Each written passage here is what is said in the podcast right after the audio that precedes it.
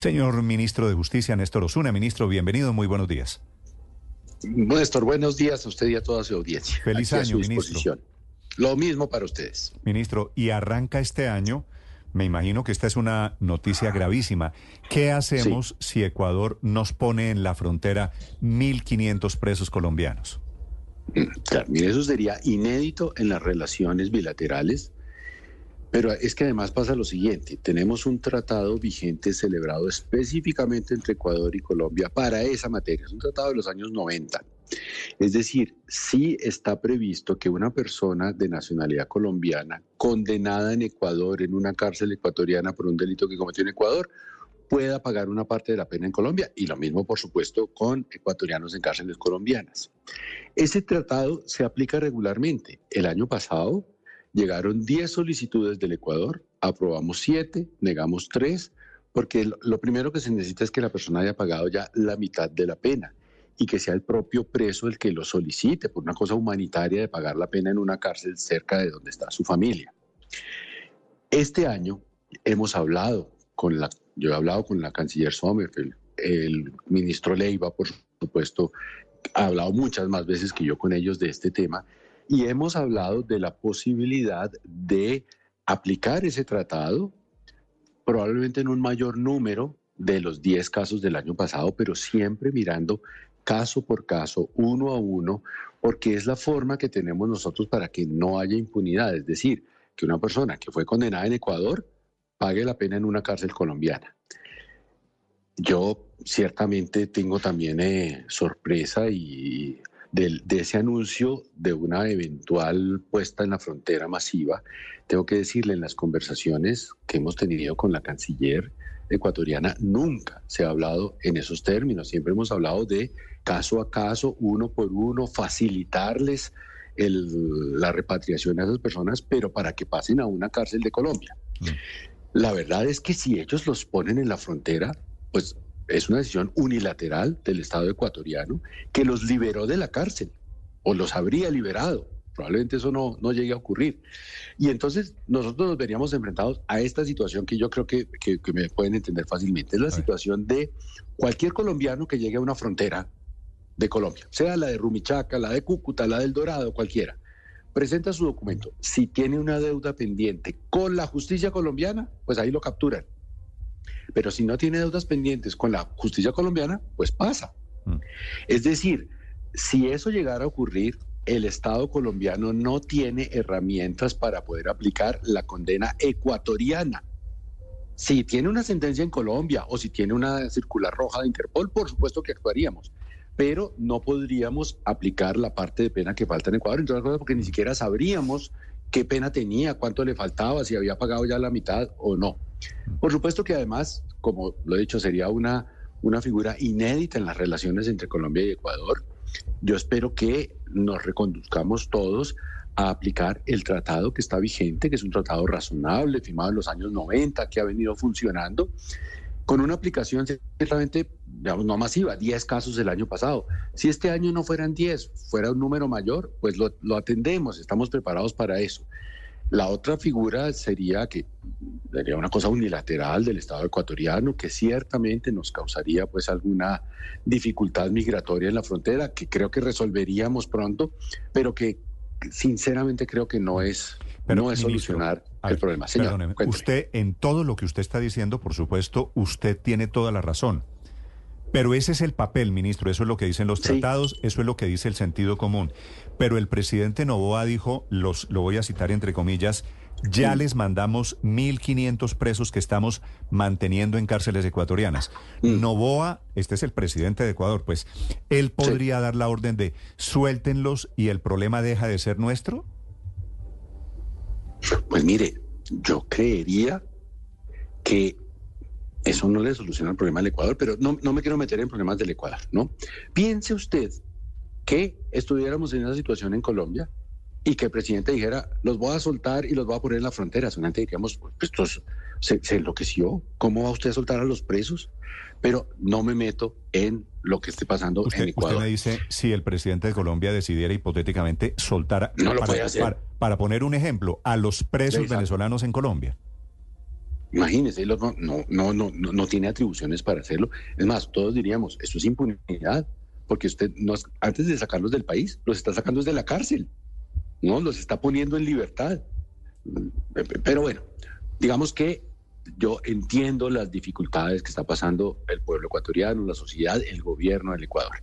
Tengo que decirle también que esos términos de ese comunicado de televisión que yo también escuché, no son los términos con los que hemos hablado con las autoridades ecuatorianas. Es decir, cuando yo he hablado con la canciller y cuando el canciller Leiva ha hablado también con la canciller, los términos son de caso a caso, uno por uno, ir mirando para que pasen de la cárcel ecuatoriana a una cárcel colombiana, no para que los pongan en libertad en la frontera. Entonces, yo eh, supongo que eh, las vías diplomáticas nos permitirán reconducir eso a la aplicación del tratado y no vernos abocado a una situación de esas. Pero como usted bien lo dice, pues hay esos anuncios y por supuesto estamos pues preparándonos, aunque digan que los han enviado, realmente no ha llegado ninguno. Y otra, otra cosa, yo no he recibido ni el canciller ninguna solicitud con un nombre concreto. Es que, claro, no te, imagínense, si vamos a repatriar a una persona, entonces a ver quién es. O sea, ¿en dónde lo ponemos? ¿Lo ponemos en Ipiales, en Bogotá? Si se trata de agrupación familiar, ¿lo ponemos en una cárcel en la costa? ¿Por cuánto tiempo lo vamos a tener? Si son 10 años y pagó 5, le faltan 5, si son 20 y le faltan 10, en fin. Si nos los ponen a todos en la frontera, pues no tenemos esa información. Eh, es, una situación compleja. Es, una situación compleja, compleja, casi imposible, ministro. Le iba a decir, hipotéticamente, ministro, a ver, como Nova dijo que la operación de, de expulsión, él habló de deportación, comenzaba esta semana, es decir, es un anuncio con fecha. ¿Qué pasa si, si la semana entrante llegan a la frontera buses cargados de presos colombianos, mm. ministro? Entonces, por supuesto, tenemos las autoridades migratorias. Anoche hasta altas horas estuvimos hablando con la, entre la Cancillería y el Ministerio de Justicia para tener pues un plan de contingencia por si eso llegara a ocurrir y reforzar, digamos, los funcionarios migratorios en la frontera con el Ecuador. Al llegar a Colombia, pues tenemos que mirar uno a uno. Se tendrán que identificar pues para, que nosotros, autoridad colombiana, podamos verificar que sí son ciudadanos colombianos. Si sí son ciudadanos colombianos, miraremos. Si tienen deudas pendientes con la justicia colombiana, pues los capturamos ahí en la frontera. Si tienen circular roja o alguna orden de detención de Interpol o algo así, pues los capturamos. Pero si no tienen nada pendiente con la justicia colombiana o con Interpol, pues son colombianos que llegaron a la frontera y pues entran es ahí donde, donde yo digo, mire, esto podría conducir a una impunidad, pero no a una impunidad nuestra, una impunidad pues de nuestro querido. Y podría, y podría ser ministro que Novoa los deja en la frontera.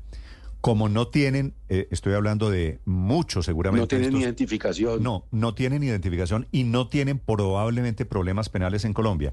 ¿Es posible ah, que quedan en libertad y se devuelven para Ecuador? Pues podría ocurrir. O sea, yo, nosotros garantizamos, o por lo menos hacemos todo lo posible por garantizar que dentro de Colombia se cumpla la ley colombiana. Pero pues si se vuelven a ir, no, no podemos hacer nada. Em, por eso yo, yo, creo que es una, yo creo que es una declaración eh, de pronto en un momento así encendido, pero que diplomáticamente reconduciremos las cosas al tratado internacional para aplicarlo caso por caso. De todas maneras, pues estamos con las autoridades migratorias mirando a ver cómo enfrentamos esa contingencia si llegara a ocurrir y es cruzando los dedos para que no ocurra. ¿no? Sí. Ministro, usted que es un hombre de, de códigos, de leyes, ¿ha visto el estado de excepción que hay hoy en Ecuador? El presidente Novoa puede emitir un decreto excepcional, por supuesto, pues porque están en estado de guerra diciendo suelten a los presos colombianos. Pues yo eh, de, legislación ecuatoriana me declaro pues absolutamente ignorante. Yo podría decirle, eh, en Colombia un estado de excepción no da para eso, pero ignoro si en Ecuador eso pueda, pueda ocurrir, ¿no? Incluso en Colombia probablemente pueda ocurrir lo contrario, ¿no? Un estado de excepción permite capturar personas sin todas las formalidades ordinarias, pero no liberar. Sí. Ministro, ¿hay alguna herramienta en la jurisdicción internacional que le permitiera eventualmente al presidente Daniel Novoa hacer esa expulsión de detenidos en sus cárceles? Porque eh, ese fue el argumento que dio ayer en, la entrevista en Radio Canela, al final en Guayaquil. Sí. Eh, eh, ¿Existe? Pues, mira, Eh, eh, mire, la, forma como yo entendí la entrevista es que él pareciera ser que está invocando ese tratado, que es un tratado específico entre Colombia y Ecuador, celebrado, firmado en el año 90 por los dos presidentes de ese entonces de nuestros países, y que sí permite eso, la repatriación, pero nunca en términos masivos, sino caso por caso y mirando las condiciones. Es decir, ¿qué se mira? Primero, como es una medida más bien humanitaria y no política, pues la solicitud viene del preso o de la familia del preso. Primero, la autoridad donde está pagando la pena, en este caso sería la autoridad de Ecuador, dice, hombre, sí, admitimos que esta persona que está condenada por un delito en Ecuador pueda pagar la pena en una parte de la pena en Colombia. y luego, si nos llega a nosotros el caso, mire lo que tenemos que mirar. Primero, que ya haya pagado por lo menos la mitad de la pena en Ecuador. Que haya una razón, eso, humanitaria. está enfermo de una enfermedad grave, eh, es mayor, es ya adulto mayor, en fin, una situación que amerite que una persona que o sea, reconocemos que está justamente condenada por una autoridad legítima de un país amigo, vaya a pagar la pena aquí, donde no cometió el delito y donde las autoridades colombianas no lo juzgaron ni lo condenaron. Ese tratado está vigente, lo podemos aplicar. Lo que hemos hablado con las autoridades ecuatorianas es que, habida cuenta de la situación en la que ellos se encuentran, podemos intentar aligerar esos trámites que a veces toman su tiempo. Pero de ahí no nos podemos salir. Y ese tratado no habla de deportaciones masivas, ni de expulsiones, nada de eso. Eso serían cosas unilaterales del Estado colombiano. Y creería yo, ahí también me declaro rajado, que no hay un tratado internacional que, pueda amparar una situación de esas. Sí. ¿Ecuador podría solicitar la deportación de alguno de los internos? Porque usted me dice, puede hacerlo el detenido o puede hacerlo la familia del detenido. Si, se, si se mira el Tratado de Esmeraldas del, del 90, ministro, ¿existiría la posibilidad de que el país que tiene al, al ciudadano colombiano detenido pueda elevar la solicitud o eso no está contemplado? Pues lo que está contemplado en el tratado es que la iniciativa es del preso o de la familia del preso. Pero digamos que si la iniciativa proviene del gobierno y el preso no está, digamos, no manifiesta su voluntad contraria, podríamos eventualmente interpretar que se cumple con ese requisito. Eh, eh, le, repito, el tratado ese fue hecho pensando en una cosa humanitaria de pagar la pena donde la familia lo pueda visitar a la cárcel el día de la visita, es más o menos para ponerlo en términos sencillos. No fue mediado como una medida de, política internacional para deportaciones masivas ni nada por ese estilo. Ahora, unilateralmente el Estado ecuatoriano puede deportar a un ciudadano colombiano, sí, lo puede hacer, como Colombia también puede deportar a un ciudadano ecuatoriano. Eh, pero también, siempre eso ocurre caso por caso, uno a uno, identificado por qué lo deportaron, para que la autoridad colombiana sepa mire, me están mandando esta persona, eh, simplemente aquí queda en libertad o aquí viene a rendir cuentas a la justicia por tal cosa, o en fin, siempre se hace uno a uno sabiendo cuáles son, digamos, las circunstancias específicas de cada caso. Las expulsiones masivas no son usuales en esta, entre estados amigos y entre estados que respetan los derechos humanos. Sí, ministro, usted dice, quiero volver a, su frase, estamos preparados ante la posibilidad de que lleguen mil, la cifra es 1.489 colombianos desde Ecuador, pero hoy tenemos un hacinamiento, ministro, para ponerle un poquito de mm. números, del 24%, unas cárceles que tienen solamente capacidad para 81 mil presos y hay 102 mil. ¿Dónde los vamos a meter si llega ese número de presos desde el Ecuador? ¿En qué cárceles? Ah, entonces, mire, es que ahí está, la, ahí está el asunto. Si nos ceñimos al tratado de repatriación, como esto es uno a uno, y no es una cosa de que ya llegó a la frontera, no, sino que hay un trámite previo, pues nosotros nos podemos preparar. Hasta este momento no he recibido ninguna solicitud proveniente del Ecuador con nombres, apellidos de personas que vayan a ser repatriadas. Ante una cosa masiva, de una deportación, la, situación es distinta porque no sería la aplicación de ese tratado. Entonces, ocurriría, digamos, claro, con una contingencia de una emergencia de ese momento, pero es activar lo que ya ocurre en todas las fronteras. Hay un puesto fronterizo en el que se vigila las personas que van entrando a Colombia. Si tiene alguna deuda pendiente, lo tenemos que capturar Y eso todos los días ocurre en Rumichaca, en el Simón Bolívar en Cúcuta, en El Dorado, en el, en el aeropuerto de Río Negro, que personas que llegan, colombianos que llegan a la frontera, si tienen deuda pendiente con la justicia, pues son capturados. Ciertamente que lleguen 1.500 en un solo día, pues eso va a ser inédito y nos va a obligar a tomar algunas medidas importantes de contingencia que ya estamos en eso por si llegara a ocurrir, pero con los dedos cruzados para que no ocurra. Claro, claro. Nos, porque a nosotros nos ponen un aprieto de un, ciertamente, de una semana, de un par de días, pero creo que a, a nuestro querido vecino lo ponen en dificultades mayores porque, en fin, no, no quiero opinar sobre la forma como los hermanos ecuatorianos quieren resolver sus problemas, pero la impunidad nunca es una buena idea. ¿no? Y sacarlos de la cárcel es ofrecerles impunidad. Entonces, eh, mejor dicho, sabe que esperemos que no ocurra, pero nos estamos preparando por si ocurriera. Ministro, eh, ¿usted ha visto las imágenes de las cárceles de Ecuador en estas últimas horas? Eh, no, pero Sí. vi, Es que- vi es que- ayer es que- unos detenidos del canal de televisión, ahí como en, una, como en un parquecito, sentados ahí encadenados, eh, de las imágenes de cárcel. Me han hablado, pero realmente no, No, las he visto. Sé que son el- indignas. El, presidente Novoa en Ecuador se está buquelizando, si usted me acepta el término. Y las cárceles en Ecuador las quieren convertir, pues como el problema de Ecuador arrancó en las cárceles y hay presos colombianos, quiero preguntarle. eh, las imágenes que estamos viendo para quienes están conectados en el canal de YouTube en este momento, a esos presos, muchos de ellos deben ser colombianos, los desnudaron, los dejan en calzoncillos para quitarle las armas y los están tratando pues con una con una fuerza digo tipo Bukele. Esa esa imagen eh, me sorprende que no la haya visto, ministro. Teniendo en cuenta que hay presos colombianos, ¿le merece a usted algún comentario?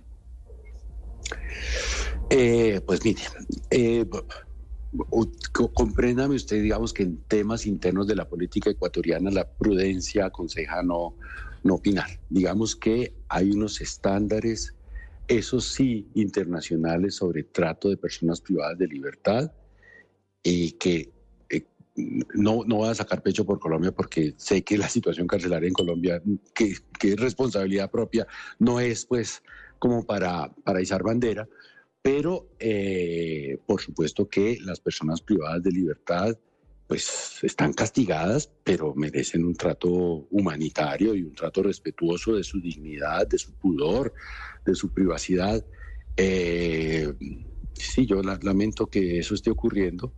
Eh, y- pero mire, yo, yo quisiera manifestar solidaridad propia, mía, y solidaridad del gobierno colombiano con el pueblo de Ecuador, porque como colombiano y ahora como parte de un gobierno, sabemos lo que es vivir con la zozobra de las estructuras criminales. Mm. Probablemente la solución, yo sé que las soluciones no son fáciles y si usted me pregunta, eh, pues por este gobierno, por supuesto, nosotros estamos pensando en soluciones distintas a esas de las imágenes que no he visto, pero que ya usted me ha relatado y las puedo imaginar. Mm. Em, No son las imágenes son, imagínese eh, un- sí, lo de Salvador. una, una gran peor. bodega con centenares de tipos en calzoncillos, arrodillados, llenos de militares, rodeados de militares, eh, amarrados además, pues obviamente, No, obviamente, No, terrible. obviamente tipo Bukele, quiero decir. Sí, pues mire, eh, digamos que eh, en Colombia el sistema penitenciario, con todos sus defectos, es, digamos, es más respetuoso eh, y en lo que a mí se refiere, pues yo estoy muy lejano de, de, de- de avalar o de considerar válidas o considerar que resuelvan problemas, situaciones de ese tipo, pero en estos momentos difíciles para el Ecuador, realmente lo que queremos es decirles, entendemos y estamos dispuestos a ayudar en lo que se pueda, dentro de nuestra legislación, dentro de los tratados internacionales, eh, pues estamos dispuestos a ayudar. Eh, ojalá digamos que no se nos responda de un modo que no sea, que no se corresponda con ese sentimiento que es, que es sincero, de colaboración, de, de, pueblos hermanos que, pues, que son realmente lo mismo. O sea, aquí vivimos en Bogotá y parece que fuera lejos, pero si uno va a Ipiales, a Pasto, o a Tulcán, o a Quito, pues, somos pueblos muy hermanos y tenemos problemas parecidos y por eso mi principal intuición y impulso y el del gobierno es de, de ver cómo se puede colaborar en una situación explosiva Mm. que para nosotros también es cercana. Probablemente no hayamos tenido un episodio exacto a lo que está ocurriendo esta semana en Ecuador, pero durante los años que, hemos, que nos han precedido sí hemos vivido situaciones parecidas y las hemos resuelto tal vez de modo no perfecto, pero, tenemos experiencia. Esa es una buena analogía, ministro. quisiera hacerle una última pregunta sobre ello que usted me imagino ha visto en redes sociales. La pregunta, ¿a nosotros nos podría pasar